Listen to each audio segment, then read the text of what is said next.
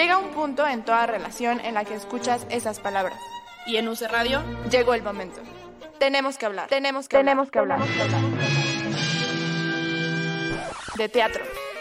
Con Davo Herrera.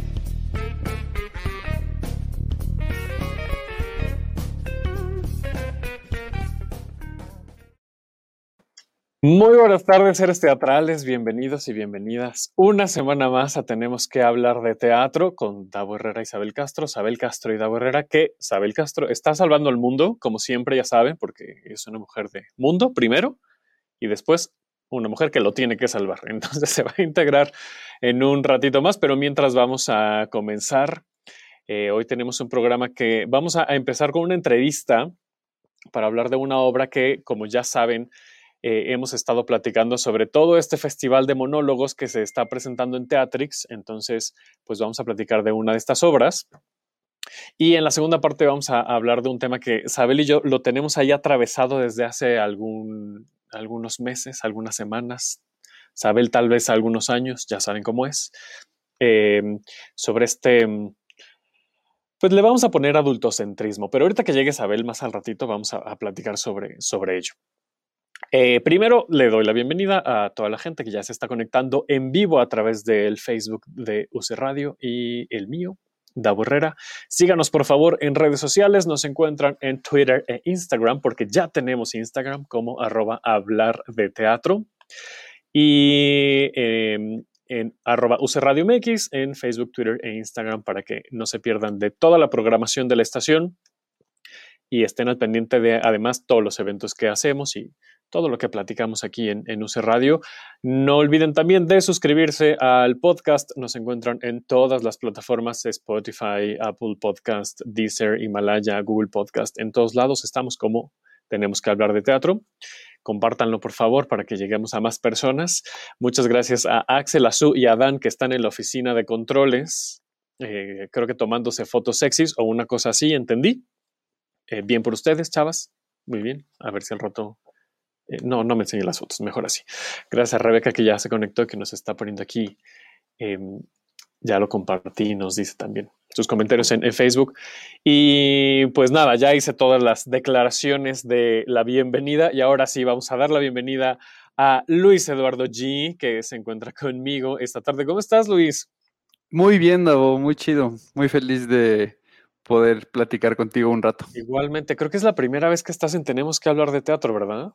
La primera, la primera. Qué barbaridad. Y mira, ya hemos hablado aquí de Manada, de, de varias obras en la que has participado, ¿eh?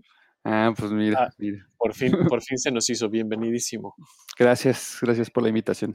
Y hoy vamos a hablar de DHL, que es un unipersonal que está participando en, en este festival de monólogos, ¿no?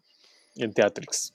Sí, sí, eh, pues el Foro Shakespeare y la Teatrería nos invitaron a, a, hacer una versión, ya ni sé cuál es el término, o sea, como que una versión televisiva, una versión claro. a cámara, una versión que, porque en realidad el, el montaje no es, es, es, tuvimos que rehacer todo para esta, esta ocasión cada semana que hemos estado platicando con, con gente que, que, se ha estado presentando en este festival de, de, monólogos, justo pues hemos tenido esta conversación de la adaptación de lo escénico a lo audiovisual y estos lenguajes sobre la cámara y, de, y que además es multicámara, no, no, es, una, no es una toma regularmente, eh, o no están siendo así la mayoría, sino es que ninguna, una, una toma frontal, eh, estática, sino que pues está tratando de adaptar este lenguaje audiovisual, porque además así lo demanda la audiencia, ¿no? Es decir, tú te metes a cualquier plataforma streaming y eh, conectas mucho mejor con, con los productos o con, con las obras o las series o tal, pues que están hechas con este lenguaje más audiovisual.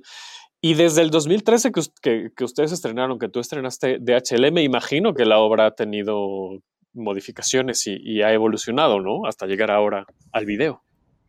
Ha evolucionado y ha mutado y se ha aferrado mucho, mucho. Sobre todo por el cambio de espacio, por las circunstancias de las muchas funciones que se han dado eh, no solo en distintos foros, sino en distintos espacios cerrados, abiertos, dentro de cárceles, con escenografía, sin escenografía, solo el vestuario, dentro de una burbuja. O sea, como que ha pasado en serio por todo, todo lo pensado. Y, lo que hasta no nos imaginábamos. Y ahora en esto, en, la oportunidad de rehacerlo, aprovechando esta demanda que mencionas, nos dimos a la tarea de rehacer el montaje para crear nuevas convenciones según los medios audiovisuales. Es decir, nos deshicimos de las convenciones de las que nos valíamos en el, en el montaje durante estos años y las rehicimos eh, usando las, las bondades del video y del audio. Cuando hablamos de, bueno, cuando, mencionas las convenciones, de pronto, bueno, es, un término que a veces eh, o quienes estamos un poquito más cercanos y cercanas a, eh, la ficción, digamos, ya sea en, teatro o en, o en, cine, tenemos un poquito más, más digerido. Pero en tu, en tu caso, en el caso de DHL, ¿qué tipo de convenciones se han ido modificando? Por ejemplo, la, quizá la más evidente que se cambió para esta versión de, de Teatrix es que eh, antes en el montaje que, se presenta en teatros hay un registro de cierto proceso de pensamiento del personaje, ¿no? Una bitácora, digamos, que va, que va grabando y que luego se, aprovecha y se resignifica según las circunstancias en las que está pasando el personaje. Y ahora, eh, vamos, no es un cambio radical, pero sí significativo. En vez de que el registro fuese solo en una grabadora de audio, eh, es a cámara, entonces como aprovechar los planos como si ahora pusiéramos así, los datos del día, la hora y esto, y luego eso se va combinando, se va distorsionando hasta que después ese mismo registro está volteado ya hacia el final de la obra. O, en teatro igual había la construcción de una imagen que al final eh, cobraba sentido ya cuando el personaje estaba a punto de llegar al final y esa construcción no la podíamos hacer en el, de, esta forma. Entonces, buscamos otros elementos con los que el personaje pudiera tener acciones concretas que al mismo tiempo fueran alimentando la narración y los significados de la narración que, voy diciendo. Eh, sí, eso. Eh, no podíamos construir las mismas imágenes y por lo tanto tuvimos que hacerlo de tuvimos que volverlo acciones concretas. Y así se cuenta mejor la historia, ¿no? Es decir, se aprovechan estos otros recursos y estos otros lenguajes para que a lo mejor es la misma anécdota, pero la manera en la que se está contando la historia, pues tiene otros caminos, ¿no? Sí, sí, sí. Y, por las múltiples cámaras también eh, nos arriesgamos ya con quien estaba dirigiendo la, cosa de las cámaras. Em, nos arriesgamos a, a utilizar todas las posibilidades de encuadre para que en la edición se lograran otros ritmos que los sugiere la narración, pero que podíamos reforzar ya en la edición y en la sensación de estar eh, creando frenesí, de pronto lentitud, como más atmósfera, eh, es decir, como que jugamos mucho con eso. Sí, es que me estoy imaginando justo estos cambios, ¿no? Que en, escena eh, los puedes hacer a lo mejor con iluminación, con el cuerpo mismo, ¿no? Con, el uso de otros elementos de la atmósfera del, escenario y en, cámara, pues justamente tienes estos close-ups o estos cortes o estas interacciones, estos traslapes de imágenes que te ayudan a, generar pues otros códigos, sí, insisto, sin dejar a un lado la anécdota. Sí, Sí, sí, y en esto que mencionas, eh, me acordé justo del día que, tuvimos, eh, el día de grabación, eh, cómo a pesar o aún cuando estábamos intentando explotar todas las posibilidades de lo audiovisual, había una insistencia de lo teatral que, se manifestaba todo el tiempo, ¿no? O sea, aún cuando queríamos crear esta, estos distintos ritmos con distintos encuadres y cambios bruscos y tal, siempre teníamos que valernos de cosas como la iluminación al final, ¿no? O sea, y donde había que hacer otra vez una grabación distinta, ensayar la velocidad del cambio de luz, como en, una, en un montaje normal.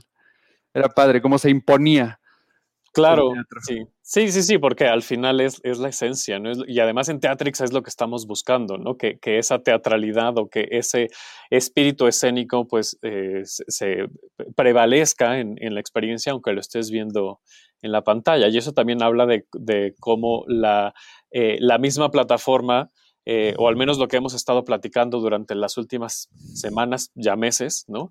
La misma plataforma Teatrix está buscando que esa, insisto, ese espíritu escénico prevalezca para que la audiencia tenga una experiencia que sí va a ser audiovisual y que sí es digital, pero que al final no reemplazca ni, ni sustituya eh, lo escénico, pero que sí te den ganas de ir al, teatro después. O sea, que, no te alejen, ¿no? Que no sea como, eh, pues bueno, prefiero quedarme aquí quedando, eh, viendo Netflix, ¿no? sino que te, te, dé como esta cosquillita de, ¿y eso cómo se verá en escena, ¿no? Y, eso, y, esas, y esos cambios, ¿cómo los podré ver en el escenario? Sí, sí, sí, justo creo que sirve como una gran invitación.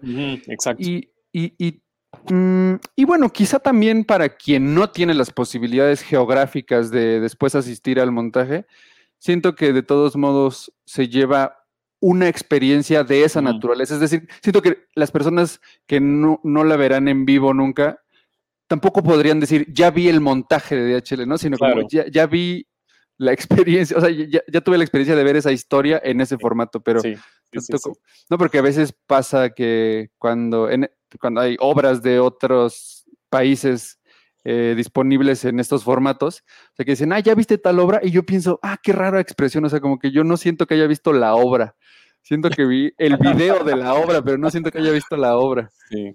Sí, bueno, un poco como lo que pasa cuando ves, no sé, este, la, la versión de Los Miserables, ¿no? Con, con Anne Hathaway, ¿no? A, diferencia cuando la ves en, montaje, en teatro. No hablemos de Cats porque es así, no tiene por dónde tomarse, ¿no? Pero, pero un poco eso, son experiencias diferentes.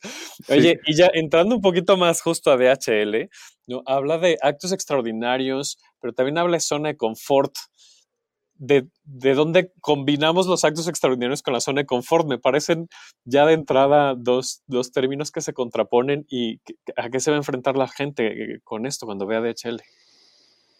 Mm.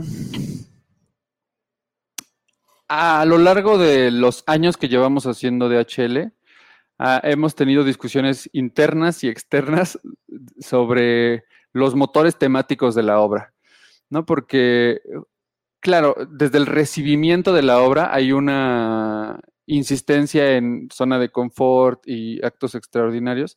Y desde adentro, en realidad, son otros motores, como la necedad de alguien, ¿no? Como la falta de herramientas para enfrentarte a algo, o la, caducidad de tus propias herramientas para enfrentar distintos problemas. Claro, eso construye un carácter y creo que lo que pasa con DHL es que la forma de pensar de Félix, el personaje, lo hace alguien, lo hace parecer alguien eh, común y corriente. Es decir, sin grandes ambiciones, sin grandes reflexiones, sin grandes posibilidades de aportar algo a cualquier cosa, solo alguien encerrado en sí mismo y en su forma de pensar. Y creo que lo, de la zona de confort viene por todos los problemas que eso le crea. O sea, que al enfrentarse con un problema que sale un poco de su rango, entonces empieza a entorpecerse mucho más la cosa. Y esas, e, e, esa concatenación de torpezas lo lleva a hacer casi involuntariamente algo extraordinario. Actos extraordinarios. Ajá. O sea, entonces, claro, desde la escritura y desde, desde términos quizá cursi sensibles, sí me quería cuestionar ¿qué hace que alguien realice un acto extraordinario? ¿no? O sea. ¿qué es lo extraordinario? ¿Lo pensado? Así lo, ah, claro, voy a dedicar toda mi vida a entrenar para correr 100 metros en menos de 10 segundos. Claro, y cuando los corres, dirás, ah, es extraordinario.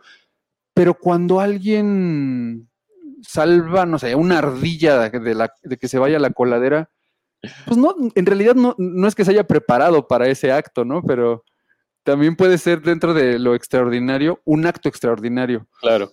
Es como e, eso, como lo extraordinario en lo cotidiano, pero al mismo tiempo como cualquier persona podría realizar un tipo de esa natural, un acto de esa naturaleza. Como ahí, ahí en esas paredes rebota la DHL. ¿Cómo es eh, escribir y actuar tu texto? Porque mm, eh, a mí me llama mucho la atención siempre que, veo, bueno, aquí no es dirección tuya, la, dirige Ricardo Rodríguez, eh, pero me llama mucho la atención como escribe, dirige, actúa, ¿no? Como sobre todo en, monólogos. Siempre me cuestiono el, siento yo, porque la verdad es que yo no me dedico, yo no estoy en el, en el, escenario, ¿no? Pero siento que a veces se necesita, pues, este diálogo para encontrar, pues, los matices, ¿no? Los tonos, el ritmo, la intención. Aquí pues Ricardo me imagino que hace mucho, mucho eso, pero, pero ¿cómo es eh, eh, actuar tu propio texto? ¿Cómo es ese proceso? Mm, de principio es muy divertido, eh, porque es enfrentarme de manera contundente a, a las carencias y a las torpezas del texto no solo porque es un texto de hace varios años y por lo tanto muy temprano en la escritura, por lo tanto muy carente de muchas cosas, y al mismo tiempo con muchas virtudes en otras, por la misma, por, su misma edad temprana, por, por el mismo arrojo que tiene, eh, que tienen las primeras obras. Eh, entonces, de principio es muy divertido. En, en la colaboración con Ricardo, vamos, por mi cabeza nunca pasó la posibilidad de hacer todo yo. de, autodirigirte. No, es el único texto que he escrito pensando que yo lo voy a actuar. Es el único. Y desde que lo estaba haciendo, desde que me comprometí a una fecha de estreno sin tener el texto y sin tener nada para estrenarlo. Eh, mm, tengo dudas al respecto. ¿Cómo fue eso? ahorita, te lo, chismeo. Eh, bueno, pero desde el principio fue imaginar que con Ricardo iba a ser el diálogo y que y que entre ambos, él desde afuera, yo desde adentro, encontraríamos las formas concretas. Y bueno, también en, en el montaje que, durante años ha sucedido en teatro. Eh, la opinión de Elizabeth Alba, que fue quien diseñó la escenografía y el vestuario, tenía que ver, o sea, como que fueron tres opiniones para, para descifrar ese texto que, claro, en material anecdótico es muy rico, pero en, estructura dramática tiene muchas partes débiles y eran las que había que reforzar con otro tipo de decisiones el chisme de comprometerme a la fecha de estreno. Yo estaba colaborando en un montaje que iba a inaugurar el espacio escénico que funcionó durante algunos meses en el Hostal Regina. Habitación 14, habitación, no me acuerdo cómo se llamó ese espacio, que duró pocos meses. Yo estaba con, la, con quien, la persona que estaba al frente de todo el proyecto, colaborando en otra obra. Y chacoteando me dijo, oye, G, ¿no tienes otra obra que quieras poner aquí? Yo ya tenía medio en la mente un monólogo para mí. Y yo dije, sí, sí, sí tengo. Ah, ¿qué es? Un monólogo. Ay, pues qué, ¿no lo quieres estrenar en dos meses? Va. dije, va, sí, sí, va. Eh, cerramos fechas, tales días, tantas funciones. Salí del hostal y le hablé a Ricardo y le dije, güey, vas a dirigir un monólogo. Ah, chido, ¿cuál, cuál, cuál? Pues no sé, no lo he escrito. Ah. Espérame, lo voy a empezar a escribir. ¿Y quién lo va a actuar? Yo, ay, no mames. Y pues, ¿qué cuando me mandas algo? Eh, pues, dame dos semanas y te empiezo a mandar cosas. Y así fue, o sea, como que no sabes. El, el, proceso fue en dos meses de, escribir. Y montarlo. y montar. Sí, y me acuerdo que te, o sea, que sacamos nuestros centavitos, o sea, nos juntamos y, bueno, va, ¿y qué pedo? ¿Qué pedo? Esto, esto, esto, esto. ¿Con qué lo vamos a hacer? Y yo le dije, yo tengo dos mil varos. Y él me dijo, yo tengo otros dos mil. Con eso, ¡pum! Y así estrenamos en el Hostal Regina. Y, también creo que por, es, por eso queremos tanto de HL también, porque en esas circunstancias, claro, después cambiamos elementos, los fuimos enriqueciendo, modificando, reemplazando. Pero con, esa, con ese primer impulso eh, nos ha dado para siete años de obra.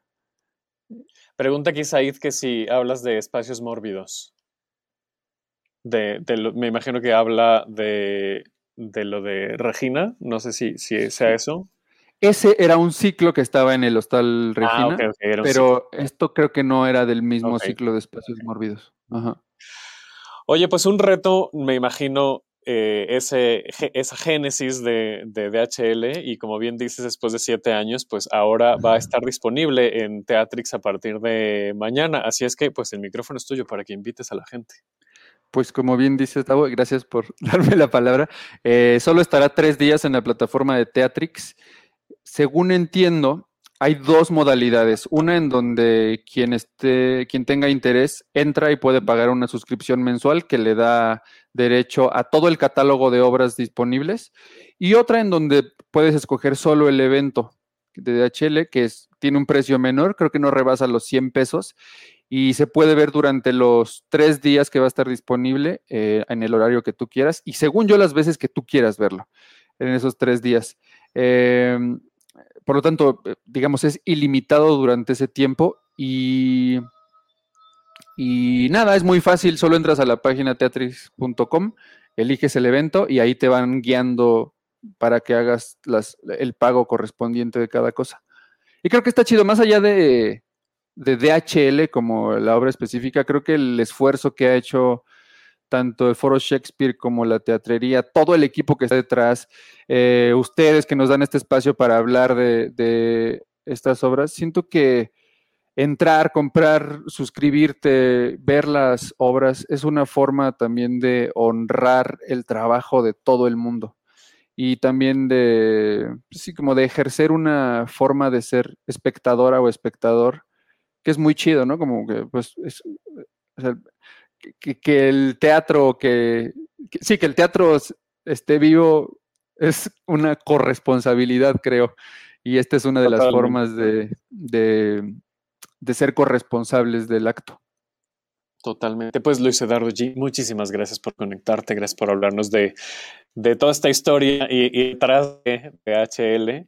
Eh, muchas gracias y pues bueno, ahí está ya la invitación para que para que lo vean a partir de mañana, jueves 27 de mayo y hasta el domingo eh, en línea. Y como dijiste, 99 pesos eh, el, evento único y 159 la suscripción mensual. Así es que no hay pretexto, está súper económico. Pues muchas gracias, a ti, Davo. Que estés muy bien, bonita tarde. Cuídate mucho, muchas gracias. Tú también. Y pues bueno, seguimos. Este, ya está conectándose la jefa Sabel Castro. Ahí dónde anda. Me dijo que, ¿sabes? ¿Qué, ¿Qué, pasa, Sabel Castro? ¿Por qué estás y no estás? Y les, les platicaba que. Ah, ya, ya está. Bienvenida, Sabel Castro. Entraste y luego te fuiste y luego volviste a entrar y luego qué. Ay, perdón, es que me dio gripa. Pero ya Yo le, decía a la gente como cada semana que salvas al mundo y es que... Ah, sí, también. Hice eso, se desconectó mi internet, de hecho en toda la colonia y me enfermé, pero ya todo se arregló. ¿Cómo estás, Abel Castro? Muy bien, ¿y tú? Muy bien, muchas gracias. Oye, cuéntame, ¿de qué vamos a hablar en este segundo bloque? Pues va Vamos a hablar del, adultocentrismo, pero quiero que expliques tú un poco de qué, de qué va el, el tema. Exactamente. Fíjate que cuando se presenta la oportunidad de que hablemos de programaciones enfocadas o supuestamente enfocadas en jóvenes audiencias, se, se, está presentando una discusión muy interesante, digamos, en los ámbitos de programación, que es reparar en el adultocentrismo que rige esos criterios de programación. ¿A qué me refiero con esto? Generalmente quienes toman las decisiones de programar los espectáculos de jóvenes son adultos. Quienes se toman la tarea de crear los espectáculos para jóvenes son otros adultos que asumen la capacidad de poder representar esa juventud o de saber lo que la juventud quiere, lo que la juventud piensa, cómo la juventud se expresa, etcétera, etcétera, etcétera. A veces con el pretexto de que ellos lo saben porque pues recientemente fueron jóvenes, ¿no? O, no son tan, tan mayores. Yo podría decir eso. Tú podrías decir eso, sí, pero también creo que tú te situarías eh, muy pronto, después de decir eso, dirías, bueno, no soy tan joven como un joven de 16 años, ah, soy joven de 35, no sé, ¿no? Exacto. Entonces ya con esa brecha de diferencia ya sabes que no puedes representar porque ya no sabes lo que es el joven porque cuando tú no sé, joven era otra, otro mundo. Eso iba, eso iba. No sé lo que es ser joven en 2021. Exacto, o sea, supiste lo que, ajá, pero no ahora. Exacto, sí, sí, sí. Sí, y no se pueden tomar esas decisiones porque el, el entorno es específico, la cultura, incluso la tecnología, eh, la manera en la que nos comunicamos, la, o sea, todo es diferente que hace 15 años, pues, ¿no? Que yo tenía esas edades. Claro, y tengo que decir que esto comencé a repararlo con la crítica que hizo Luis Santiago en el taller de crítica, Ajá. donde nos dimos cuenta de eso, de si es una obra para niños que sorpresivamente, es decir, que es una excepción, incluye niños en la creación. Ya. A partir de testimonios ellos escriben, ellos actúan, ellos se pueden comunicar mejor con otros niños, porque pues yo creo que hay una relación empática cuando ves a alguien que está en tu misma edad en el escenario. Claro, Entonces claro. ya hay una conexión, digamos, que se asegura. Y más cuando sabes que fueron ellos encargados de, eh, de la creación de la pieza o que también participaron de las decisiones creativas y bueno, de programación. En México es muy difícil que realmente se les contemple como un consejo curatorial o que se les pida su opinión y más bien ponen lo que ellos creen que la juventud o la infancia necesita. Pero hay una cosa, y miren, hubiéramos invitado a Daniel Aguilar para que nos platicara un poco de estos Ah, fenómenos, ya porque sé, no estará por ahí. A ver. lo- lo- No, pero podemos hacer un segundo episodio ya para profundizar porque tenemos poquito tiempo. porque un poco lo que veo es que eso pasa, pero también como con, no, no sé, este, es- esta es percepción mía, ¿no? Como con una necesidad de imponerte con respecto a justo el poder. Es decir, lo ven otros, lo, lo traslado este fenómeno a otros entornos como por ejemplo eh, los corporativos, ¿no? En el que las campañas de comunicación, no estoy hablando obviamente desde la industria en la que me desenvuelvo, marketing, un poco publicidad, ¿no? pero que estas campañas están hechas de lo, a través de lo que nosotros y nosotras creemos que quiere el público, ¿no? y entonces yo impongo mi visión por encima de lo que realmente me puede decir la audiencia. ¿no?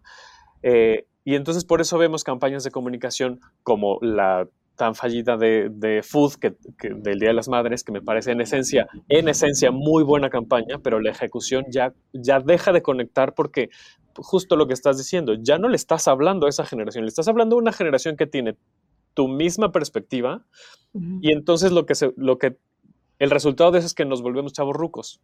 Exactamente. Y entonces ya no estamos hablándole a la generación como deberíamos hablarle, Exactamente, desde y así nos ven. cosmovisión. Sí, sí, sí, o sea, es como qué ridículo, así no hablamos. Exacto. Esos dos son nuestros referentes, porque Exacto. además muchas veces se cae en articular a partir de prejuicios, ¿no? Es que ay, a los jóvenes les gusta reír, ¿no? exacto. Es que a los chavos les gusta que le hables así, neta. Ay, como viste esta grosería que hizo el columnista del Reforma, de Sí, de, de- de que hacía, hablamos así coloquialmente o no, una cosa así. Exactamente, que esto lo voy a dirigir a la gente del barrio hablando en su lenguaje, pero pues termina siendo muy ofensivo.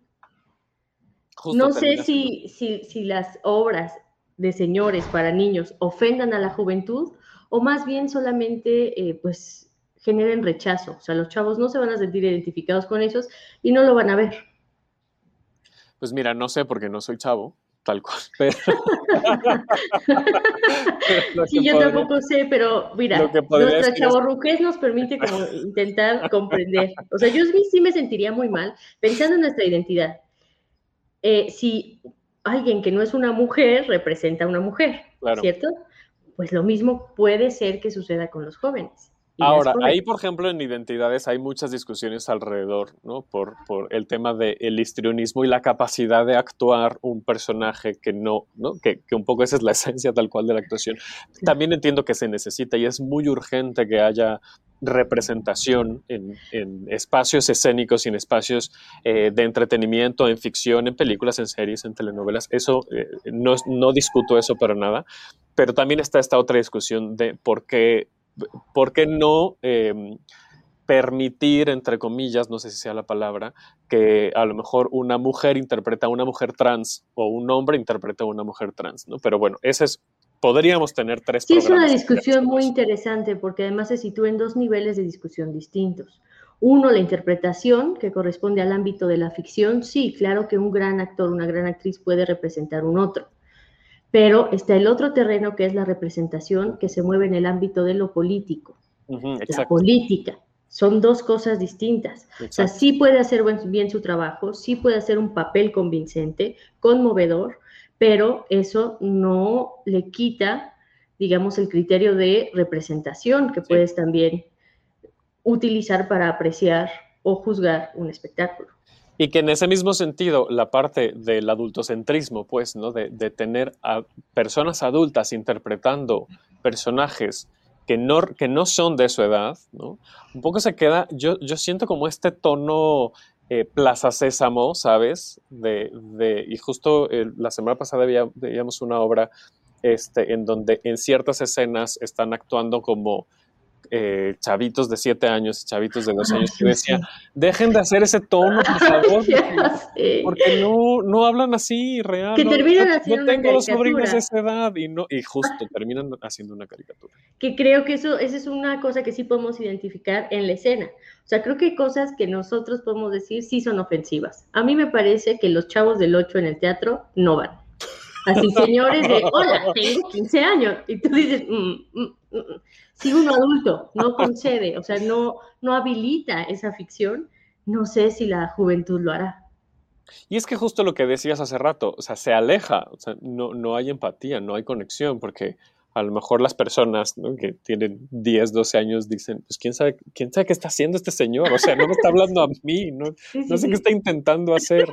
Sí, qué oso. Eh, seguramente ya no dicen qué oso, está por ahí de ahí, necesito actualizar está, expresiones. Está aquí al lado. necesito que nos diga qué decir. Que, es, que, es que no te, no te escucha porque traigo los oídos, pero voy a... Pongan F. Ahora sí que F. ¿Cuál sería? Que se sigue diciendo que oso. Ah, que sí, sí. Ah, mira, bueno. que sí, que, ah, que oso se sigue usando. Seguimos en onda. Ay, bueno, qué alivio. No, pero sí es, es muy preocupante y ahora que tuvieron las charlas para preparatorias, hablaba sobre este adultocentrismo, cómo sí realmente repercute en los hábitos de consumo. Antes de la pandemia, y esto lo muestra la encuesta de públicos que hizo la UNAM, el teatro estaba en el quinto lugar, ¿no? De, productos que se consumían. Pero en ese quinto lugar, quienes consumían el teatro eran en su mayoría mujeres con estudios universitarios entre 40 y 50 años. Es decir, la juventud no tenía ningún interés. Y en la pandemia, durante la pandemia, del quinto lugar, el teatro cayó al décimo lugar. Puede ser porque la gente pues no concedió que la pantalla fuera teatro. Ahora tengo que decir un poco al respecto, porque me acuerdo haber contestado la encuesta y fue muy, muy temprano en la pandemia, es decir, sí de plano no estábamos yendo, o sea, no, no, había, no había asiduidad a, a los recintos. ¿no? si volviéramos a hacer la encuesta ahorita, a lo mejor ya sería un poquito diferente porque ya hay teatros abiertos, ya hay un poquito más de opciones, ya se están posicionando plataformas como Teatrix, ¿no? Ya hay un poquito más de, oferta, me parece. Claro, y hay un margen de error considerable, ¿no? ¿Quién contesta esa encuesta? ¿Quién se enteró de la encuesta? Pero tú y yo podemos dar cuenta de cuando vamos al teatro cuántos jóvenes vemos. Ah, sí, no, no es la mayoría, definitivamente. Ahora, no consumo yo mucho teatro para niños, ahí me imagino que sí van niños efectivamente porque los llevan sus familias, pero digamos, pensar en un adolescente que por sí mismo o por sí misma diga, ay, tengo ganas de ir al teatro en lugar de voy a gastar en el cine, me parece pues que no sucede muy a menudo. No, eh, coincido, me, parece que no. Eh, justo los hábitos de consumo de, del... Es que esa, esa comparación, y siempre he, tenido como mucho problema con la comparación entre cine y teatro como producto de entretenimiento, porque me parece que ir al teatro es un, em, una actividad que se percibe mucho más cultural que de entretenimiento. O sea, no estás en tu casa pensando si vas al cine o vas al teatro. Estás pensando en tu casa si quieres salir al cine con tus amigos para entretenerte y divertirte o si quieres un momento un poco más memorable o mucho más memorable y entonces vas al teatro, aunque cuesten lo mismo. no, pero pensemos en público de cineteca. Claro, ahí es mucho más cercano a ese evento, ¿no? De ir al teatro o ir a la cineteca. Ahí sí se parecen un poco más. Incluso ahora que estamos enfrentados a esta condición de la pantalla, tú tienes filming y tienes Teatrix. Yo, más veces, yo no soy joven, o sea, yo no estoy representando a la juventud, pero yo ya, señora de 31 años, le doy más clic a filming, más seguido, que a, que a Teatrix. A pesar de que sea el ámbito de Exactamente, porque digo, sí, va a haber cosas muy interesantes, muy bien hechas, que además, bueno, tienen la ventaja de que ya tiene una experiencia eh, temporal mucho mayor que las experiencias de teatro en pantalla. pero pues, o sea, aterrizándolo o intentando aterrizarlo en la juventud, no creo realmente que estén buscando obras para jóvenes. Y sí, sí, bueno, que nos escriba quién algún chavo, alguna chava que nos escuche, que es que ni siquiera creo que tengamos mucho público joven mm, adolescente. No, lo dudo. Y aquí hablando de, ese público, nos dice Cristian Cortés, saludos, saludos. ¿Por qué no sale? No me sale a mí. Lo estoy leyendo yo acá en... Ah, mira, ya está. Se podrían hacer paralelismos con la literatura infantil y juvenil. Creo que se podría aprender de sus buenas y malas prácticas. Me encantaría, Cristian, que extendieras un poquito más el comentario, porque desde tu experiencia creo que tienes bastante que aportar ¿no? con, con literatura. Eh, pero, pero un poco sí, ¿no? Y este lenguaje en el que se escribe para eh, este público infantil y juvenil, y lo entrecomillo porque sigue siendo desde la perspectiva adulta, ¿no? Evidentemente el lenguaje es, diferente. Yo me acuerdo hace mucho tiempo que fui a ver un espectáculo cabaret para públicos infantiles que se llamaba En Duende está el misterio. ¿De Andrés Carrillo? No me acuerdo de quién es, pero lo vi en la gruta. Eh, podría googlearlo. En Duende está el misterio. Y la verdad es que eh, no era yo me parece, público cuando lo fui a ver, porque yo tenía ya unos 19 años más o menos, y me encantó porque estaba hecho, sí por adultos, o sea, sí había personas adultas, pero lo que me gustó mucho es que realmente yo estaba viendo a los chavitos y las chavitas así de 7, 8 años, entretenidísimos, pero así de entregadísimos al espectáculo, porque no era esta caricatura de eh, el, señor de 40 años en Bermudas, ¿no? Hablándote como Chabelo. sino que realmente era un lenguaje cercano, era una situación que sí se estaban enfrentando los niños y las niñas, que era este, el temor a la oscuridad y los miedos en general, pero me acuerdo mucho de, específicamente el, el, temor a la oscuridad, de cómo sobrepasarlo, de cómo sobrellevarlo, de a quién pedir ayuda, de, ¿no? Y entonces era una situación que sí les estaba atravesando, con un lenguaje que era muy cercano, eh, y, que es de los pocos espectáculos que yo he visto para público infantil juvenil que estaba, al menos estaba en escena, bien aterrizado y bien, bien acercado a, la audiencia. Eh, lamentablemente ahora, desde 14 este, años después que te digo que, que la vi, ahora pienso en si hubiera estado mejor que hubiera estado interpretado por niños y niñas. Claro, bueno, yo creo que cada espectáculo podría tomar las decisiones de inclusión pertinente, pero para generar este, esta sensación de empatía, o sea, de igualdad de perspectiva, como lo comentas. Y sí, yo, creo que las menos atienden a, a, este perfil realmente, o sea, con un interés genuino. No veo tampoco, por ejemplo, un seguimiento. Llevas a chicos al teatro y pareciera que el único interés es decir que llenaste el teatro con gente de esa edad pero no haces un seguimiento posterior para saber cómo recibieron esa propuesta. O sea, si aplaudieron, entonces les gustó. Y no es así, porque también podría eh, facultarse la interpretación, la reflexión a partir del espectáculo para ir ajustando y cada vez más perfeccionando los criterios de creación y programación que atiende a esa etapa específica, bueno, a esas etapas, la infancia y la juventud. Yo, de las que he visto que me han gustado más, es esta que, hizo la crítica Luis Santiago, que se llama Todos Somos Brian. Mm. Yo la vi en Guadalajara, digamos, en su montaje original, en la muestra nacional, y eh, era una, esta era la dramaturgia entre todos los, participantes niños, más la directora Maribel Carrasco y la dramaturga, eh, que también había otra directora, mm, ojalá recuerde el nombre, pero eran dos directoras, me parece, Maribel Carrasco, Los Niños. Ellos actuaban, se había creado la obra a partir de su inquietud sobre el amor que descubrieron en un laboratorio y el resultado era conmovedor porque eran actores y actrices eh, que no tenían esta técnica ya de las escuelas profesionales y que por lo tanto era mucho más conmovedor porque se tropezaban y se equivocaban y tartamudeaban y eso lo hacía todavía más verosímil porque estabas viendo a un adolescente presentarse al público cuando lo que más se quiere en esa edad es ocultarse. Entonces era fabulosa esa obra. Y después lo montaron, pues sí, con señores aquí en la Ciudad de México. Y entonces pierde esa esencia. Exactamente. Pierde toda esa esencia. Mira, ya encontré la información del Duende está el misterio. Escrita y dirigida por Andrés Carreño y Tarek Ortiz. Y fíjate lo que me estoy encontrando. Dicen, ¿Dónde está el misterio? Cuenta con las actuaciones de Lourdes Meraz, Minerva Valenzuela y Andrés Carreño. Mira, no sabía. Pues ni yo.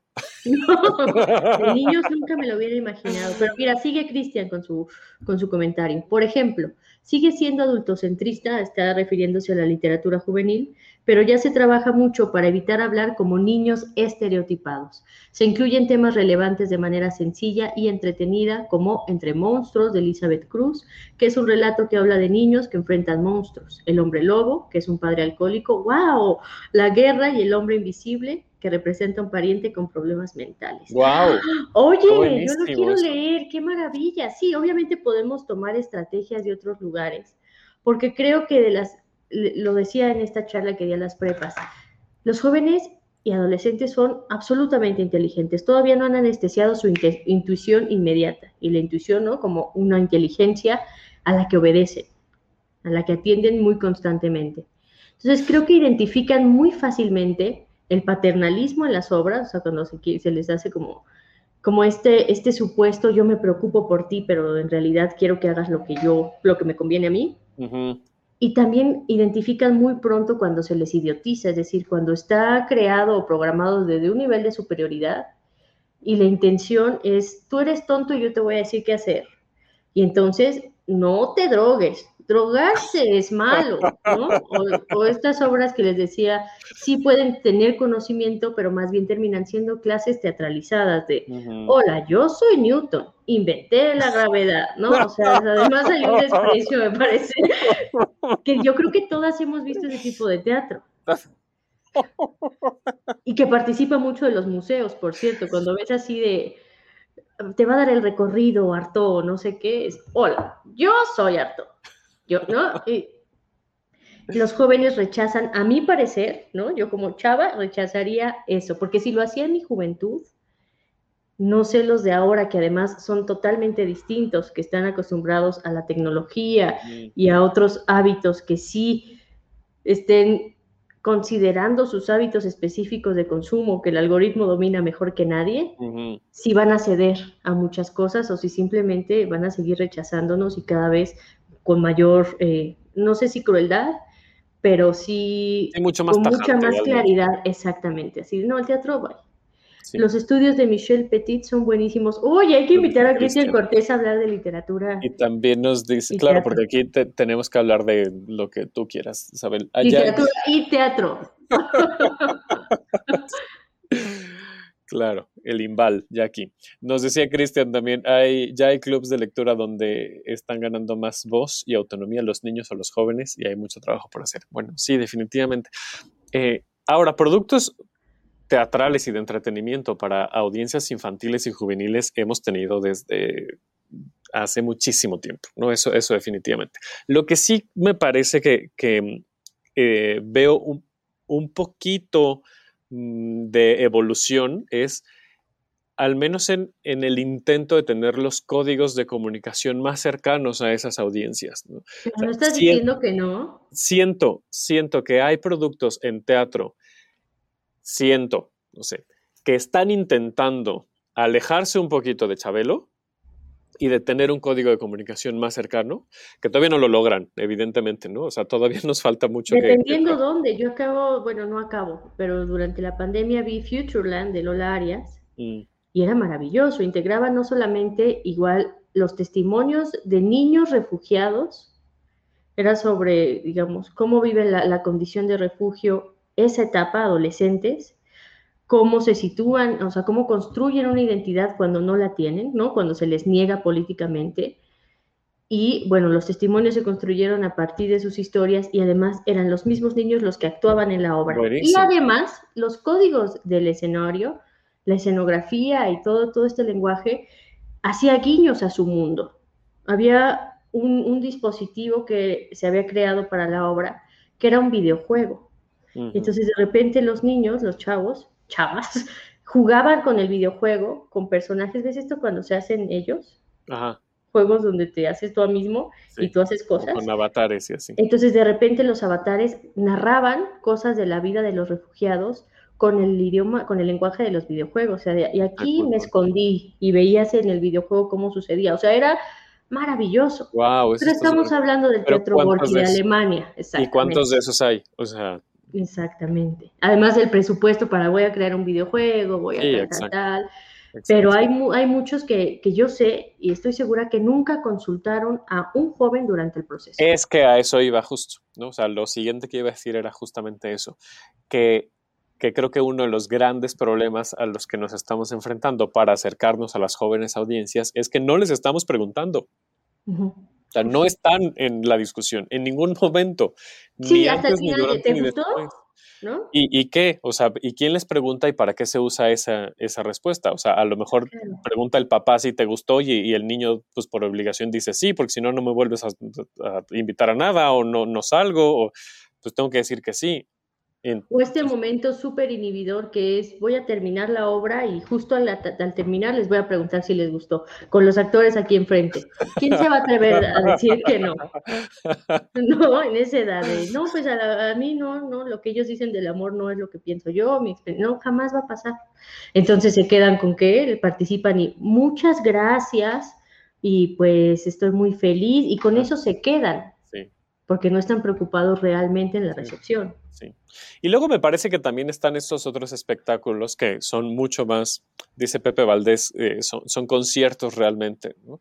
como Peppa Pig, como, ¿no? como todos estos que vienen de, de los productos de, de, televisión, ¿no? de este entretenimiento mucho más audiovisual llevados al escenario, que sí entretienen mucho y que sí, eh, muy probablemente los niños y las niñas la pasan increíble, pero eh, y, que se y lo menciono porque se presentan regularmente en teatros, ¿no? O sea, eh, el Teatro Aldama, básicamente Go tiene muy bien acaparado ese, ese mercado con Tycoon, ¿no?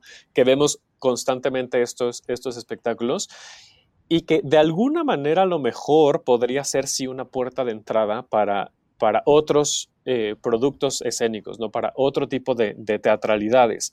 Entonces, o sea, no digo desde mi punto de vista que sean, no sé, es que tampoco quiero estereotipar, pues, ¿no? Pero no pienso que sean los productos idóneos para acercar a la gente al, teatro como tal, pero me parece que de alguna manera sí entrenan la butaca, al menos, ¿no? Sí hacen el hábito. Sí, pero tendríamos que tener estos procesos de formación que no sean adoctrinamiento de públicos, porque son dos cosas muy distintas y me parece que lo que se termina haciendo es adoctrinarlos, qué te debe gustar, qué debes opinar, etcétera, sino solamente incitar a un consumo y a un pensamiento crítico y al acercamiento al teatro como una vía en la que tú puedes eh, confrontarte con experiencias artísticas complejas.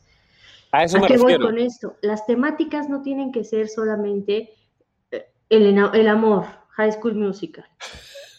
Em, y el amor desde la perspectiva adulta de lo que supuestamente vive un adolescente.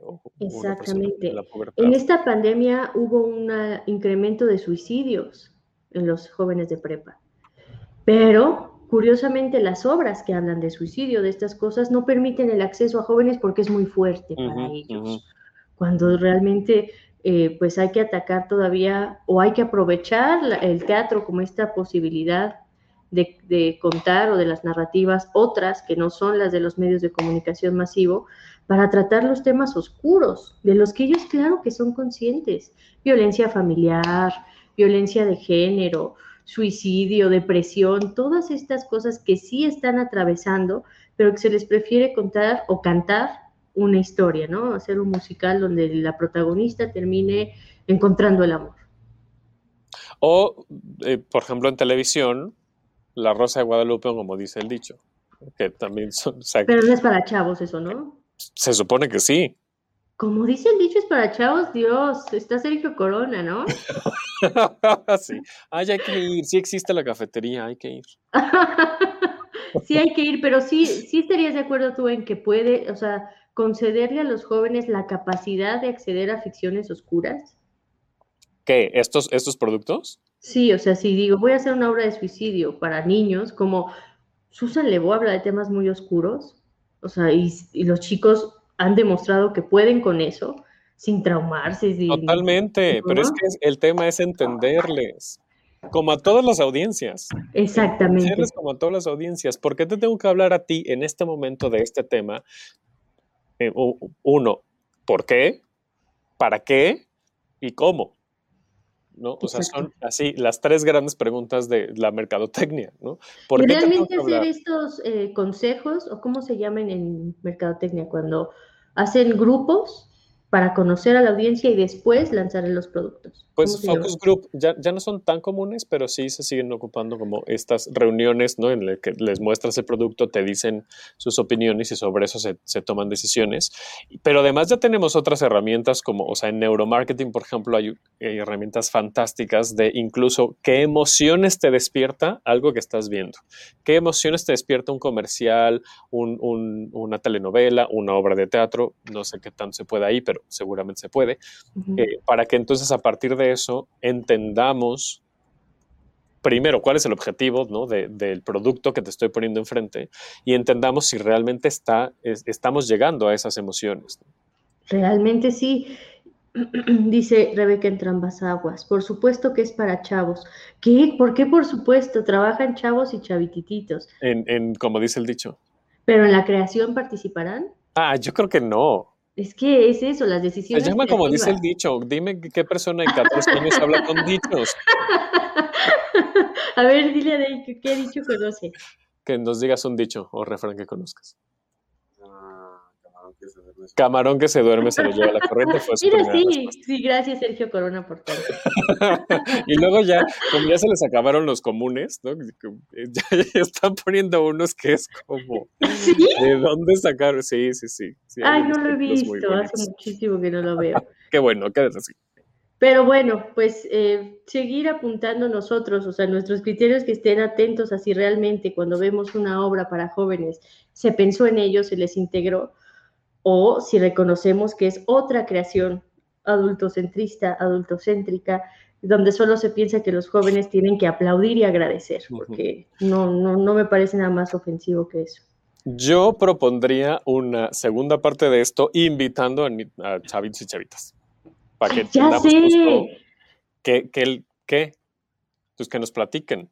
Y que porque si no estamos cayendo ¿por qué no les gusta el teatro o por qué sí les gusta? Obviamente eh, puede estar María Perroni, que ya va a decir que sí, y pueden estar otros que van a decir que no, para que la discusión no atienda todas las posibilidades. Exacto, porque si no vamos a caer exactamente lo mismo que estamos criticando en este episodio.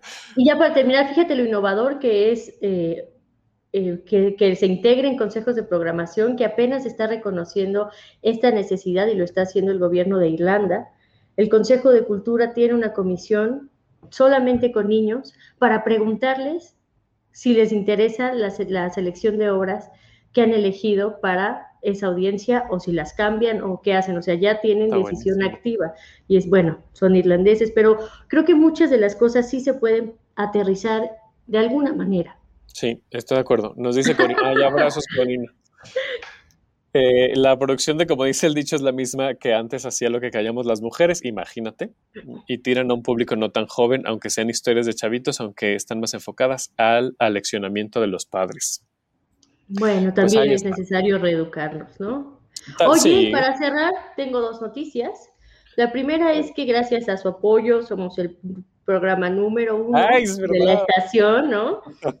Y para celebrarlo, bueno, yo quiero ver a Davo, que no lo he visto en mucho tiempo y a todos quienes quieran llegar cuando yo vaya a la cabina, pero para que yo vaya a la cabina, aunque ya esté vacunada, necesito que por lo menos lleguemos a 200 seguidores en Twitter. Tenemos 149. Yo no me paro en esa cabina hasta que no tengamos 200 seguidores arroba hablar de teatro. Con razón no me contestaste que si nos íbamos a ver para ir al teatro.